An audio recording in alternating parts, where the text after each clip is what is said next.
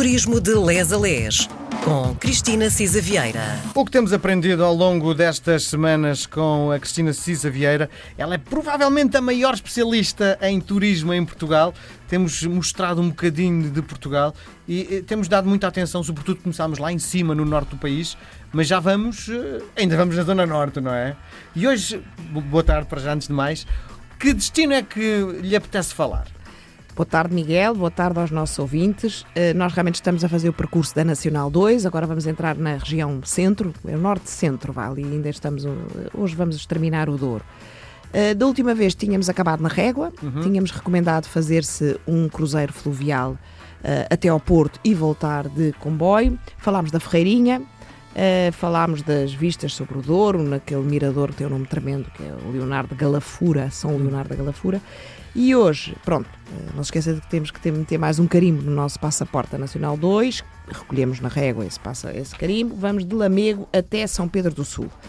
Uh, estamos em novembro e já está frio. Sim. ali em Lamego já é uma terra fria. Uh, já era fria no tempo dos eh, romanos, depois foi reconquistada definitivamente pelo Fernando Magno de Leão aos mouros no século XI. Um, terão decorrido em, em Lamego, é muito conhecida porque as famosas Cortes de Lamego, onde foi feita a aclamação do Dom Afonso Henriques como o primeiro rei de Portugal, estabeleceram-se regras, regras de sucessão ao trono de Portugal. Lamego é muito conhecida pela sua gastronomia, tem, nós já tínhamos dito que isto não era um programa para veganos, tem um cabrito assado maravilhoso com arroz de forno, no forno, tem vinho do Porto, já sabe que eu não sou uma grande apreciadora de vinho, mas vinho do Porto, com certeza, porque é doce, eu sou doceira. Uh, vinhos espumantes e tem um património, uma arquitetura religiosa realmente de relevo. Consegue definir, uh, do ponto de vista arquitetónico, a zona? Uh, lá está, religioso, é uma arquitetura religiosa. O, o santuário de Nossa Senhora dos Remédios uh, é muito, enfim, uh, escolhido pela sua por devotantes, devotos, aliás, à Virgem Maria. A Nossa Senhora dos Remédios é, no fundo, onde se vai rogar pelos males e quem precisa de ajuda, etc. Tem uma história engraçada, porque tinha uma pequena capela dedicada ao Santo Estevão, que estava em mau estado, procurou-se substituir por uma outra capela, mas depois, afinal, a Virgem foi, de facto, foi colocada também uma imagem da Virgem e a devoção passou de Santo Estevão para a Virgem. É preciso ter eh, o pé para trepar, porque este santuário tem qualquer coisa, como dizem, 686 degraus para subir lá acima. É muito bonito, realmente, este santuário. É estilo barroco, eh, maioritariamente. Tem duas torres sineiras eh, e tem, de facto, várias imagens da Nossa Senhora. Depois ainda há em Lamego, lá está, ainda como arquitetura religiosa, a própria Sé Catedral. Mais uma vez, Lamego é uma cidade muito dedicada à Virgem, portanto também aí... Quanto tempo preciso para conhecer Lamego? Eu acho que duas, três horas também dá uma volta já razoável em Lamego. Se quiser estar mais, por exemplo, depois no museu, eh, há um museu também interessante em Lamego, aí eu diria que precisa da manhã toda e depois precisa de comer para seguir para Armamar.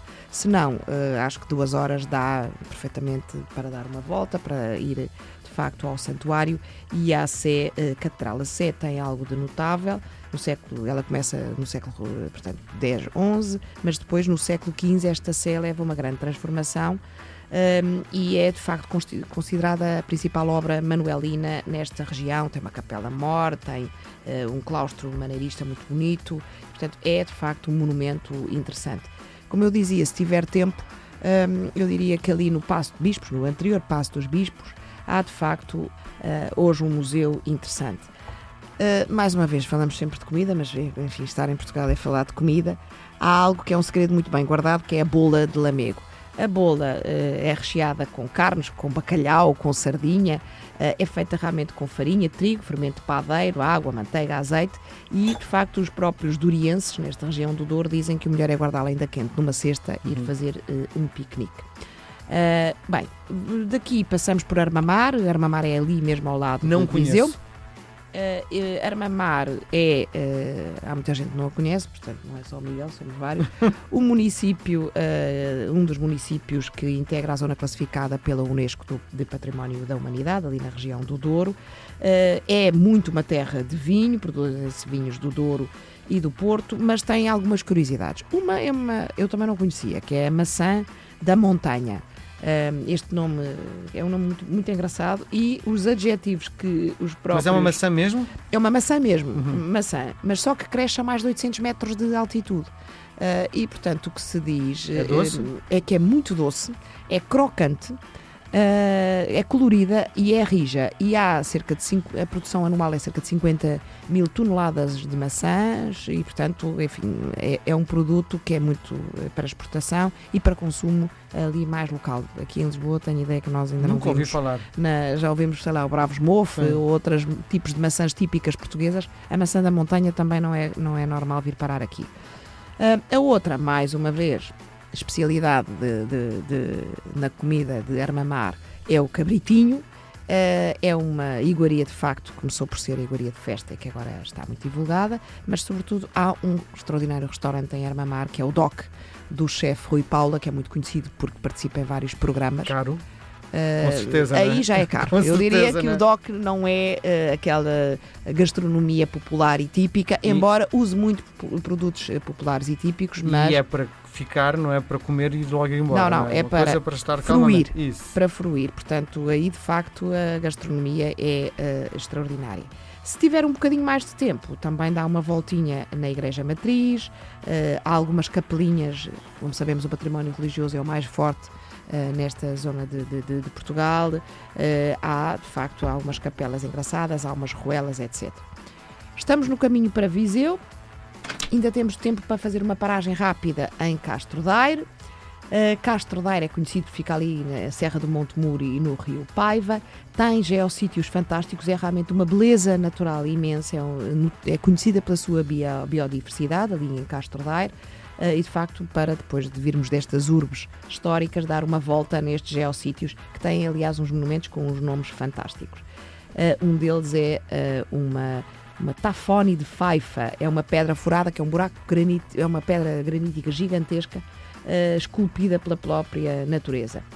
Passa por ali o Rio Paiva e daí seguimos então até São Pedro do Sul.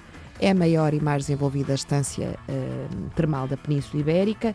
Já há dois mil anos atrás era conhecida pelas propriedades termais e é acompanhado pela água, cascatas, poços, lagoas, uh, tudo isto Centro várias de massagens, ribeirinhas. que eu sei que muita gente vai para, sobretudo um, fora da altura, a, a época alta do verão, para descansar e é género, vou pôr as minhas ideias no sítio, não é? É isso mesmo, é isso mesmo. E portanto, uh, põe as ideias, é corpo são uh, em mente sã. Muito bem, nós voltamos a conversar na próxima semana, Cristina. Obrigada, boa tarde.